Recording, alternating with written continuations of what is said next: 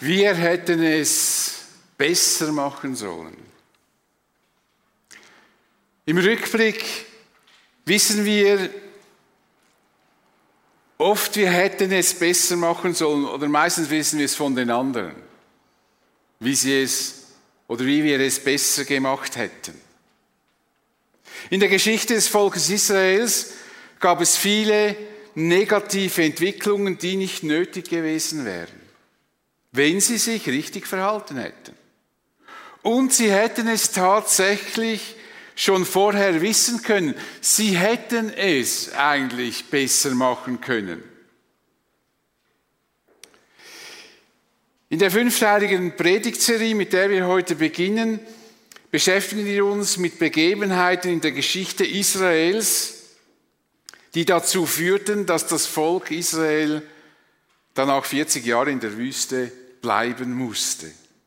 Eigentlich eine ganz dramatische, dramatischer Abschnitt in der Geschichte Israel. Hätten sie es besser gemacht, hätten sie sofort in ein großartiges Land einziehen und es besiedeln können. Wenn wir solche Geschichten betrachten, geht es nicht darum, mit den Fingern auf die anderen zu zeigen und sich über sie zu erheben, wie wenn wir es besser gemacht hätten. Niemand von uns weiß, ob wir es besser gemacht hätten. Diese Geschichten sollen uns helfen, damit wir dieselben Fehler nicht machen. In diesem Sinn schrieb der Apostel Paulus den Christen in Korinth im Blick auf die Geschichte Israels, aus dem, was mit unseren Vorfahren geschah, also dem Volk Israel, sollen wir eine Lehre ziehen. Die Schrift berichtet davon, um uns zu warnen, uns, die wir am Ende der Zeit leben. Also wir sollen daraus lernen. Es geht nicht darum zu, zu schauen, wie schlimm haben die sich verhalten, sondern was können wir und sollen wir besser machen. Und bevor wir uns dem Ereignis zuwenden, das wir heute miteinander anschauen, erzähle ich euch kurz die Vorgeschichte. Gott befreite das Volk Israel durch eine durch spektakuläre Weise aus einer ungefähr 400 Jahre dauernden Unterdrückung im Land der Ägypter. Israel erlebte, wie Gott sie durch Wunder und mit großer Macht aus der menschenverachtenden Unterdrückung befreite. Und als sie endlich Ägypten verlassen konnten, jagte ihnen der ägyptische Pharao mit seiner Armee hinterher, um sie wieder zurückzuzwingen. Immerhin, so, so viele Sklaven zu verlieren, das war schon wirtschaftlich schon ein, schon ein richtiger Supergau für Ägypten. Doch Gott leitet, äh, teilte das Schilfmeer und so konnte das Volk Israel vor den Ägyptern fliehen und entkommen. Nun ging es durch die Wüste Richtung Kanaan dem Land, das Gott ihnen längst versprochen hatte. Aber Gott führte das Volk nicht auf der kürzen und schnellen Strecke dem Mittelmeer entlang, sondern er führte sie in die Wüste, praktisch ein Umweg. Und die Begründung war folgende. Als der Pharao das Volk endlich ziehen ließ, führte Gott sie nicht am Mittelmeer entlang und durch das Land der Philister, obwohl das der kürzeste Weg gewesen wäre. Gott dachte, wenn das Volk dort auf Widerstand stößt und kämpfen muss, ändert es seine Meinung und kehrt wieder nach Ägypten zurück. Gott wollte die Israeliten nicht unnötig in Gefahr bringen. Das zeigt uns, dass Umwege nicht immer schlecht sein müssen. Gott kann uns auf Umwegen führen, die wir vielleicht gar nicht verstehen, aber Gott weiß, dass wir über diesen Umweg unser Ziel besser und sicher erreichen werden. Der kürzeste Weg ist offensichtlich nicht immer der beste Weg. Also Israel zog durch die Wüste und am Berg Sinai bekamen sie die zehn Gebote. Bis dahin haben sie Gott durch ihr Verhalten schon oft beleidigt und nun bastelten sie auch noch ein goldenes Kalb, ein ägyptisches Götzenbild, das jetzt eigentlich hier, irgendwie ist der Kontakt abgebrochen. Ein ägyptisches Götzenbild. Beteten es an und sagten, und das ist wirklich ein bisschen, schon ein bisschen krass, das ist der Gott, der uns aus Ägypten geführt hat. Stellt euch vor, sie basteln sich einen eigenen Gott, vergolden ihn und sagen dann, das ist der Gott, der uns aus Ägypten geführt hat, obwohl sie Gott vorher versprochen hatten, sie werden kein Götzenbild errichten. Aber nicht einmal diese unbeschreibliche Beleidigung Gottes war der Grund für die folgenden 40 Jahre in der Wüste. Und endlich trafen sie in Kadesh Barnea ein. Von dort sollten sie das Land einnehmen, das Gott ihnen versprochen hatte. Aber was dort geschah, führte dazu, dass sie 40 Jahre in der Wüste leben mussten. Und heute beginnen wir mit dem ersten Schritt, der zur Besiedelung des Landes Kanaan hätte führen sollen. Und ich lese den Abschnitt aus vierten Buch Mose, Kapitel 13, die Verse 1 bis 28. Aber ich lasse einige Verse ganz bewusst weg, damit ihr der Geschichte gut folgen könnt. Es werden Namen äh, aufgelistet und ich denke, das ist jetzt für, un, für euch nicht besonders relevant äh, für heute Morgen, aber ihr könnt natürlich gern dann zu Hause den vollständigen Text lesen. Der Herr sagte zu Mose, Sende Leute aus, damit sie das Land Kanaan erkunden, das ich dem Volk Israel geben will. Nimm dazu aus jedem der zwölf Stämme einen der führenden Männer. Diese zwölf Männer schickte Mose aus, um das Land zu erkunden. Hoshea, dem Sohn Nuns, gab er den Namen Josua, der später dann der Führer, also der Nachfolger von Mose wurde. Deshalb wird er vermutlich auch besonders hervorgehoben hier. Er sagte zu ihnen, geht zunächst durch das Steppengebiet und durchstreift dann das Bergland, das sich nordwärts anschließt. Seht euch Land und Leute genau an. Erkundet, wie viele Menschen dort wohnen und wie stark sie sind. Achtet darauf, ob ihre Städte befestigt sind oder nicht. Seht, ob ihr Land fruchtbar ist und ob es dort Wälder gibt. Und habt keine Angst und bringt Proben von den Früchten des Landes mit. Es war gerade die Jahreszeit, in der die ersten Trauben reif werden. Nun, die zwölf Männer machten sich auf den Weg und erkundeten das Land von der Wüste Zin bis hinauf nach Rehob bei Lebo Hamad. Als sie in das Traubental kamen, schnitten sie eine Weinranke mit einer Traube ab, die war so schwer, dass zwei von ihnen sie auf einer Stange tragen mussten. Das muss man sich doch mal vorstellen. Eine Traube, die so schwer ist, dass zwei Männer tragen müssen. Auch Granatäpfel und Feigen nahmen sie mit. Nach 40 Tagen hatten die zwölf Männer ihre Erkundung abgeschlossen und kehrten zu Mose und Aaron und der ganzen Gemeinde Israel nach Kadesh in der Wüste Paran zurück. Sie erzählten, was sie gesehen hatten und zeigten die mitgebrachten Früchte vor. Sie berichteten, Mose, wir haben das Land durchzogen, in das du uns geschickt hast, und wir haben alles genau angesehen. Es ist wirklich ein Land, das von Milch und Honig überfließt. Sehe hier seine Früchte.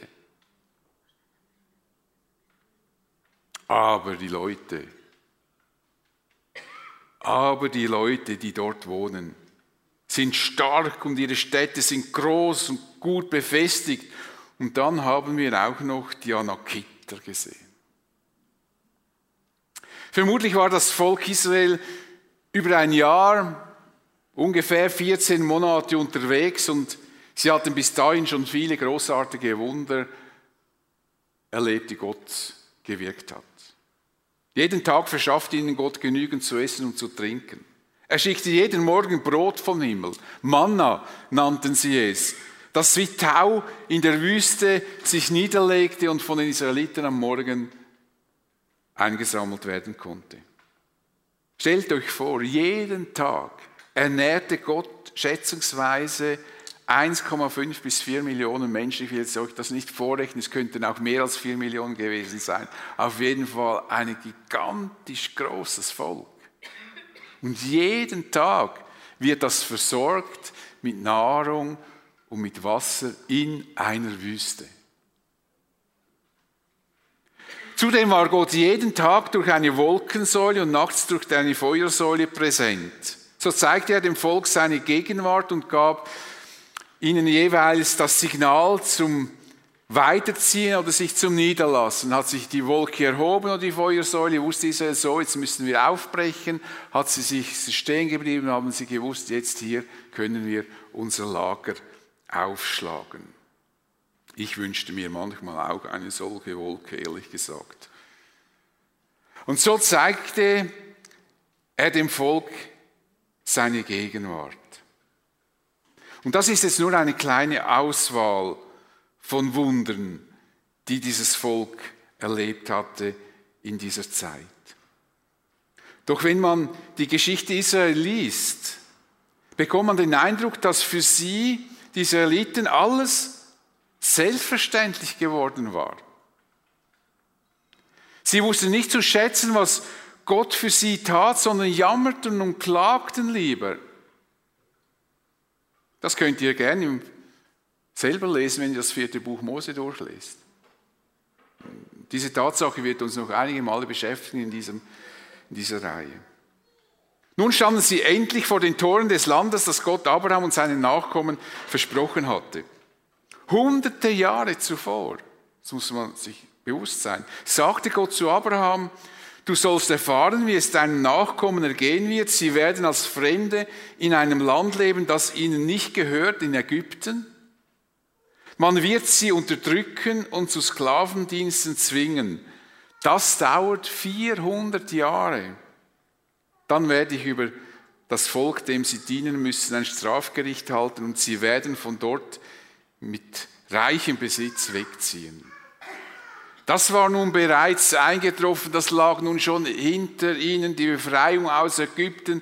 Sie wurden ja beschenkt von den Ägyptern, als sie ausgezogen sind und haben eigentlich großen Reichtum dabei gehabt. Jetzt standen sie kurz davor zu erleben, wie Gott das nächste Versprechen, das er Abraham gab, erfüllt. Denn er sagte zu ihm, die vierte Generation wird hierher zurückkehren, also in das Land Kanaan zurückkommen, in das Land, das er dem Abraham, Isaac und Jakob versprochen hatte. Jetzt war es soweit. Das war nun die Generation, die das erleben kann. Wie großartig muss das sein, wenn man realisiert, dass Gott ein Versprechen einlöst, das hunderte Jahre zuvor gegeben wurde und man Jahrhunderte darauf gewartet hat und plötzlich ist es soweit. Das Land, das sie nun erobern und besiedeln konnten, war ein außerordentlich fruchtbares Land.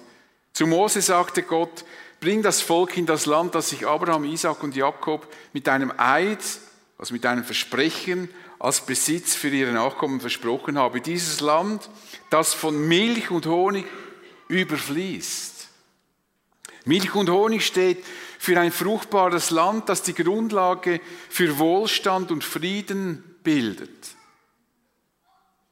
Endlich werden sich die Israeliten eine Existenz aufbauen können und in Frieden leben. Das hatten sie noch nie erlebt. 400 Jahre waren sie unter, unter strengstem Sklavendienst kein Eigentum, keine persönliche Entfaltung. Und jetzt stehen sie davor, endlich einmal ein andere, anders zu leben, frei, Wohlstand, den sie aufbauen können und so weiter. Und auch uns Christen hat Gott übrigens ein Land versprochen, in dem wir in Frieden leben können oder werden. Johannes weist uns gegen Ende der Offenbarung auf dieses Versprechen hin. Er schrieb auf, was Gott ihm gezeigt hatte. Ich sah einen neuen Himmel und eine neue Erde.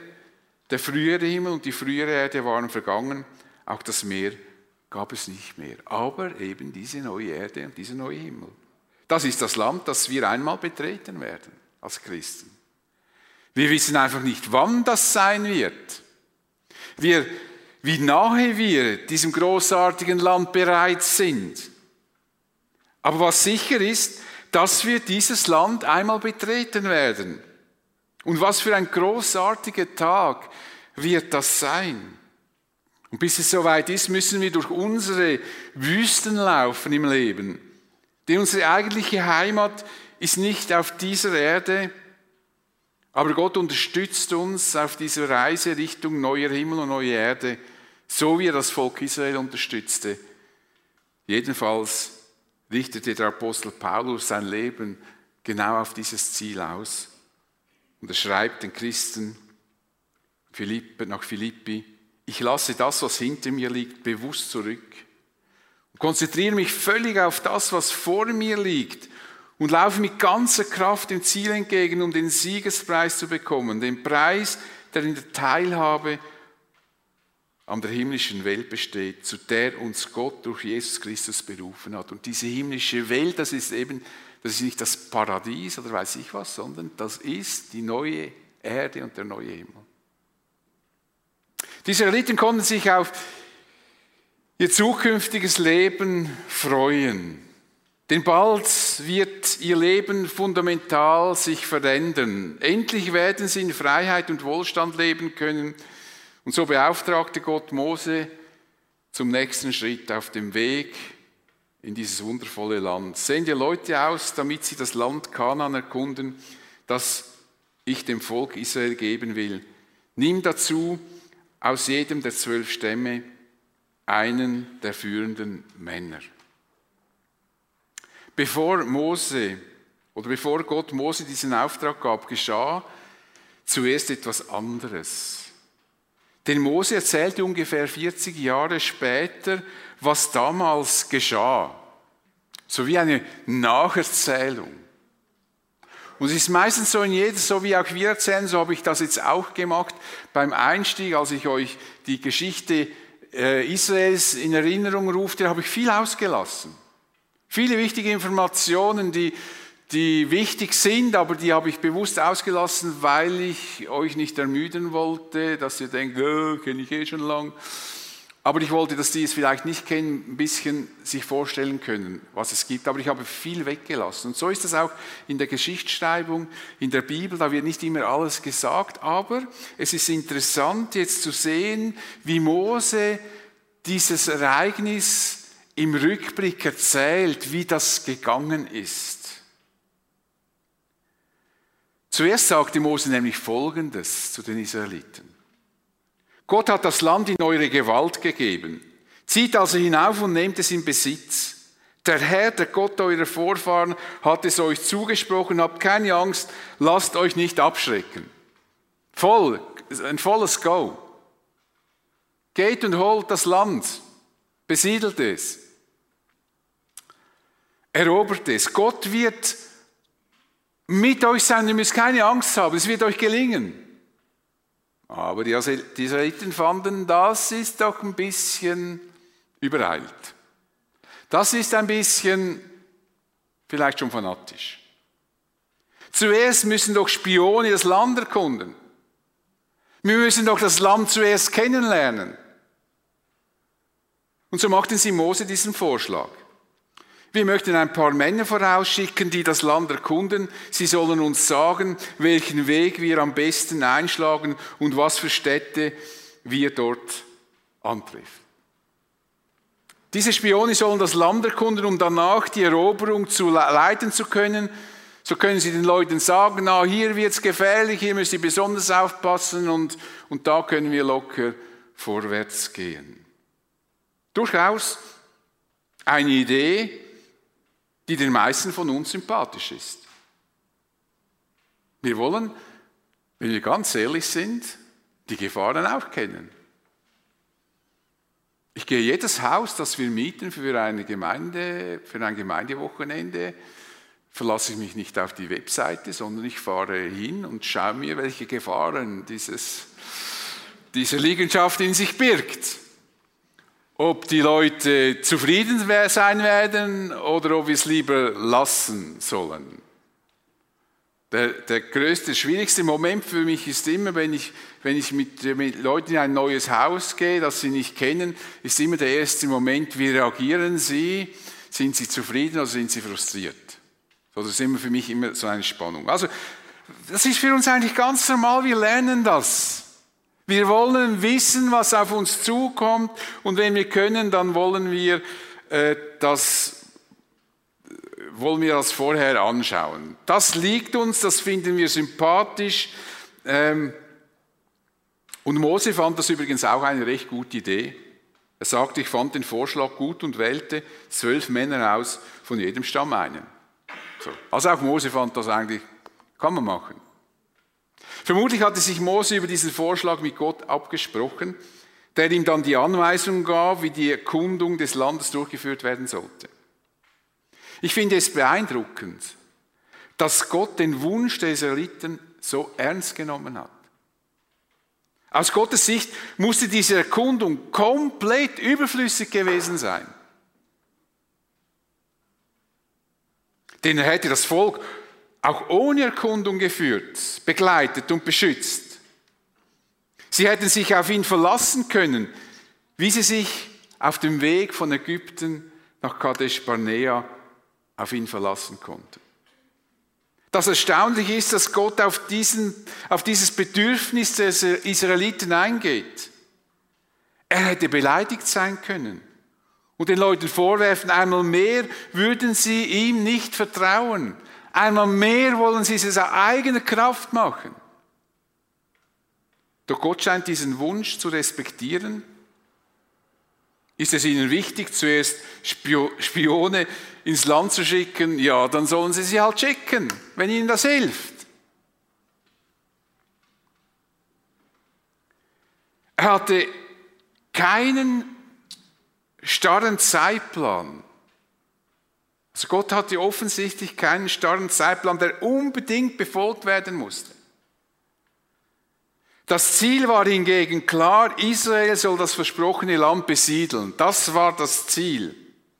Der genaue Zeitpunkt war Gott nicht so wichtig. Das ist ein, für mich ein großartiges Beispiel, dass wir Gott unsere Anliegen unterbreiten können und dass er durchaus darauf eingeht, dass wir davon ausgehen können, dass wir mit Gott sprechen können über Dinge. Er respektierte sogar das Sicherheitsbedürfnis der Israeliten. Er sagte nicht einfach, sie sollen ihm jetzt das volle Vertrauen schenken und mit der Eroberung des Landes beginnen. Er bezichtigte sie nicht des Unglaubens, obwohl er dazu durchaus Grund gehabt hätte. Vor allem nach dem, was schon alles vorher vorgefallen war. Das finde ich sehr faszinierend. Gott ist es nicht egal, was wir denken. Und ihm ist nicht egal, was uns wichtig ist. Gott fordert uns von uns keinen blinden Gehorsam, sondern, das finde ich das Bemerkenswerte, er lässt uns mitreden und mitdenken. Das ist schon, finde ich, sehr faszinierend. Wir können mit Gott sprechen und ihm sagen, was uns bewegt. Das nennen wir Gebet. Ein solch, eine der schönsten Beschreibungen für mich von Gebet finden wir im Psalm 62. Vertraut auf Gott zu jeder Zeit, ihr alle aus meinem Volk, schüttet ihm euer Herz aus. Gott ist unsere Zuflucht. Schüttet euer Herz vor Gott aus. Also betet nicht eure Listen runter, obwohl ich nichts dagegen habe. Ich habe auch Gebetslisten aber schüttet euer Herz vor ihm aus. Sag Gott, was, was dich bewegt. Manchmal ist es doch so, dass wir überall rumrennen und mit allem darüber sprechen, wie es uns geht und was, was wir jetzt beschäftigt und wie es uns schlecht geht. Wir gehen überall hin, habe ich gar nichts dagegen, aber meine Frage ist manchmal, hast du schon mit Gott darüber gesprochen? Hast du Gott einmal das, was dich umtreibt, so erklärt, wie du mir das erklärt hast? Oder meinst du, dass Gott einfach Floskeln will? Nein, er will, dass wir unser Herz ausschütten. Dass wir sagen, was uns umtreibt. Oder Petrus fordert auf und legt alle eure Sorgen bei Gott ab, denn er sorgt für euch. Und Sorgen lege ich nicht ab, indem ich sie einfach durch, durch zwei, drei Wörter chiffriere, sondern dass ich erzähle, was meine Sorge ist. Gott freut sich darüber. Bei mir hat sich schon manches geklärt, nicht einfach im Gespräch mit anderen Menschen dort auch, aber manches hat sich bei mir einfach geklärt, indem ich mit Gott gesprochen habe und zum Teil meinen Frust einfach ihm gesagt habe. Und es hat sich einiges geklärt. Mit Gott besprechen, was uns bewegt, das ist der Charakter des Gebets. Wir können und sollen sagen, was uns bewegt. Wenn wir Gott etwas vorschlagen, ist nicht relevant, ob unsere Idee gut oder schlecht ist. Wichtig ist, dass wir sie mit Gott besprechen. Und vielleicht wird uns Gott auf irgendeine Art zu verstehen geben, ob wir das tun sollen oder nicht. Gott gibt uns vermutlich mehr Bewegungs- und Wirkungsfreiheit Freiheit in unserem Leben, als wir uns das vorstellen können. Deshalb bin ich jetzt mal unter uns gesagt, das steht nicht im Manuskript, ich bin eigentlich, ich, ich reagiere relativ sensibel auf diese Aussage, Gott hat einen Plan für mein Leben. Wenn Gott einen Plan für mein Leben hat, dann geht es ja nur noch darum, genau herauszufinden, dass ich wirklich auf diesem Plan laufe und ja nicht links und rechts abweiche. Aber das wäre mal eine andere Predigt, nur zum vielleicht als Gedankenanstoß. Ich glaube, dass Bewegungs- und Wirkungsfreiheit von uns als Christen größer ist, als wir meinen. Und dass es Gott nicht primär wichtig ist, dass wir in seinem Plan sind, sondern dass es ihm wichtig ist, dass wir mit ihm verbunden sind, mit ihm sprechen, dass wir ihm treu sind. Es ist wichtig, dass wir auch mit unserem Umbauprojekt mit Gott im Gespräch bleiben. Wir bitten ihn, dass er uns führt und leitet. Wir können aber davon ausgehen, dass er unsere Ideen ernst nimmt und wir es so oder anders machen können. Wichtig ist, dass wir mit Gott sprechen. Und vielleicht ist es jetzt heute besonders wichtig, weil heute ist eigentlich ein historischer Tag, muss ich euch jetzt gleich verraten. Weil heute, habt ihr schon unterzeichnet? Heute Morgen wurden die, wurde die Baueingabe unterzeichnet für das Umbauprojekt. Da haben wir also Grund genug, äh, jetzt auch im Gebet aufzunehmen, dass wir diese Bewilligung bekommen und nicht uns mit viel Einsprachen noch hin und her dann äh, beschäftigen müssen. Ich möchte auch diesem Team, diesem Bauteam an dieser Stelle ganz herzlich danken und vor allem auch dem Johannes, der das Ganze vorbereitet hat. Und sind wir gespannt, was passiert. Aber besprechen wir das mit Gott? Oder wenn wir als Gemeinde überlegen, wie wir Menschen mit dem Evangelium erreichen können, gibt es nicht nur einen Weg, nicht nur eine Variante, wie man das macht. Das hat zum Teil auch sehr viel mit unserer Persönlichkeit zu tun, wie wir funktionieren. Wir können mit Gott darüber sprechen, wie wir das machen möchten. Und vermutlich wird er nichts dagegen haben, wie wir uns das vorstellen und wie wir das machen möchten. Für Gott ist wichtig, dass wir uns damit beschäftigen, Menschen mit dem Evangelium zu erreichen. Wie wir das machen, glaube ich, lässt uns Gott viel Freiheit. Mose wählte aus jedem der zwölf Stämme Israels die wichtigsten und einflussreichsten Männer, die im Volk Autorität und Vorbildfunktion hatten. Sie sollen das Land erkunden und dann darüber berichten. Mose sagt, achtet darauf, ob ihre Städte befestigt sind oder nicht. Seht, ob ihr Land fruchtbar ist und ob es dort Wälder gibt. Habt keine Angst und bringt Proben von den Früchten des Landes. 40 Tage dauerte diese Reise und die Männer waren erstaunt über die Fruchtbarkeit des Landes. Sie brachten verschiedene Früchte mit und besonders Aufsehen erregte diese riesige Traube. Sie schnitten eine Weinranke mit einer Traube ab, die war so schwer, dass zwei von ihnen sie auf einer Stange tragen mussten. Übrigens ist heute in Israel diese riesige Traube, die von zwei Männern getragen wurde, das hat sich jetzt natürlich auch modernisiert in der Grafik, äh, das Logo des staatlichen Tourismusbüros oder des staatlichen Verkehrsbüros, wie das denn auch heißt. Das, also das offizielle Signet ist, äh, greift zurück auf diese Kundschafter, also als Symbol für die, äh, für die Kundschafter ist das heute das offizielle Signet, diese zwei Männer. Also ich, gut, ob es Männer sind, sieht man jetzt da nicht besonders, aber diese zwei Gestalten sind in Anlehnung dieses Ereignisses. Das Land war genau so, wie Gott es ihnen versprochen hatte. Ein Land, darin Milch und Honig im Überfluss vorhanden war. Eine hervorragende Grundlage für einen wachsenden Wohlstand. Was die Kundschafter hingegen überraschte und schockierte, waren die Bewohner des Landes. Sie berichteten, die Leute, die dort wohnen, sind stark und ihre Städte sind groß und gut befestigt. Und dann haben wir auch noch die Anaksöhne gesehen. Das sind ganz gefährliche Typen. Das waren nämlich Riesen. Die haben auch dort gelebt. Und noch weitere Gefahren schilderten sie, die sie beobachtet hatten. Und was dann geschah, damit werden wir uns das nächste Mal beschäftigen. Wir wollen das Risiko kennen. Aus Gottes Sicht wäre die Erkundung des Landes nicht nötig gewesen, denn er hat ihnen versprochen, er würde ihnen helfen. Aber wir funktionieren nun einmal so, wir wollen die Gefahren kennen und das Faszinierende, finde ich, ist einfach, dass Gott das ernst nimmt. Und wir können vielleicht daraus lernen, dass wir es manchmal mit diesen Gefahren erkennen wollen, nicht übertreiben sollten und vielleicht einfach auch mal was wagen. Aber da kommen wir noch dazu.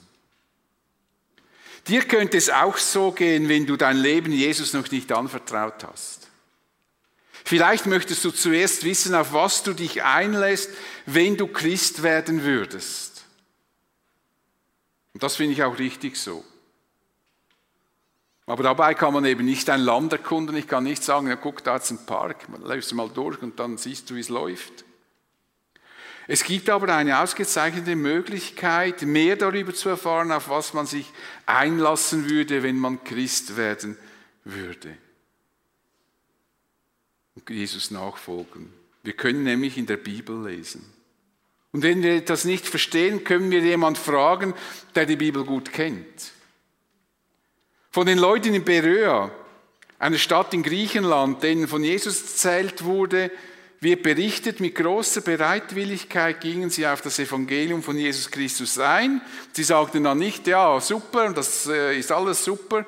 Und sie studierten täglich in der Heiligen Schrift, um zu prüfen, ob das, was Paulus lehrte, mit den Aussagen der Schrift übereinstimmt. Sie haben das wohl ernst genommen, aber sie wollten zuerst wissen, ob das Hand und Fuß hat. Und die Schriften, die sie hier lasen, das war das Alte Testament. Und heute haben wir sogar noch das Neue Testament dazu bekommen. Wenn wir uns mit der Bibel beschäftigen, wird der Moment kommen, an dem wir merken, dass wir uns entscheiden müssen ob wir Jesus einfach liegen lassen wollen als eine historische Figur oder ob er in meinem Leben etwas bewirken soll, ob ich mit ihm weiterleben will. Und eines kann ich dir mit großer Gewissheit sagen. Es gibt nichts in dieser Welt, wirklich absolut gar nichts, das wertvoller ist als das, was du geschenkt bekommst, wenn du dein Leben Jesus anvertraust. Es gibt wirklich nichts. Alles, was dir die Welt geben kann, ist schlussendlich vergänglich. Aber das, was dir Jesus schenkt, ist ewig, unvergänglich. Und Jesus lädt dich ein, wenn er sagt, wer auf mein Wort hört und dem glaubt, der mich gesandt hat, also dem Schöpfergott, der hat das ewige Leben. Auf ihn kommt keine Verurteilung mehr zu. Er hat den Schritt vom Tod ins Leben getan. Wer diesem Ruf von Jesus folgt, der wird einmal die neue Welt betreten können. Ein noch viel besseres Land als das Land, das Israel besiedeln konnte. Es ist eben die neue Erde, der neue Himmel Freude und Glück bis in alle Ewigkeit. Bete mit uns. Ich danke dir, Vater, für die Bibel, das, was wir sehen, auch wie offen alles geschrieben ist. Wird nicht einfach alles beschönigt. Und ich danke dir, dass wir heute entdecken konnten, dass wir mit dir reden können. Dass wir dir sogar Vorschläge machen können und du auch bereit bist, auf das eine und andere wirklich einzugehen. Das ist wirklich großartig. Und ich danke dir, dass das Land, auf das Israel in das Israel einziehen wollte, dass das Land, in das wir einziehen, in das wir einziehen werden, noch viel großartiger ist. Dass du eine Zukunft uns bereithältst, für dieses Paulus sagt, dass er dafür einfach bereit ist, nur nach vorne zu schauen und sich auf dieses Ziel auszurichten. In der Ewigkeit auf dieser neuen Erde zu leben. Das ist nur möglich, Herr Jesus, weil du für unsere Schuld am Kreuz gestorben bist und weil du uns ewiges Leben geschenkt hast. Amen. あ!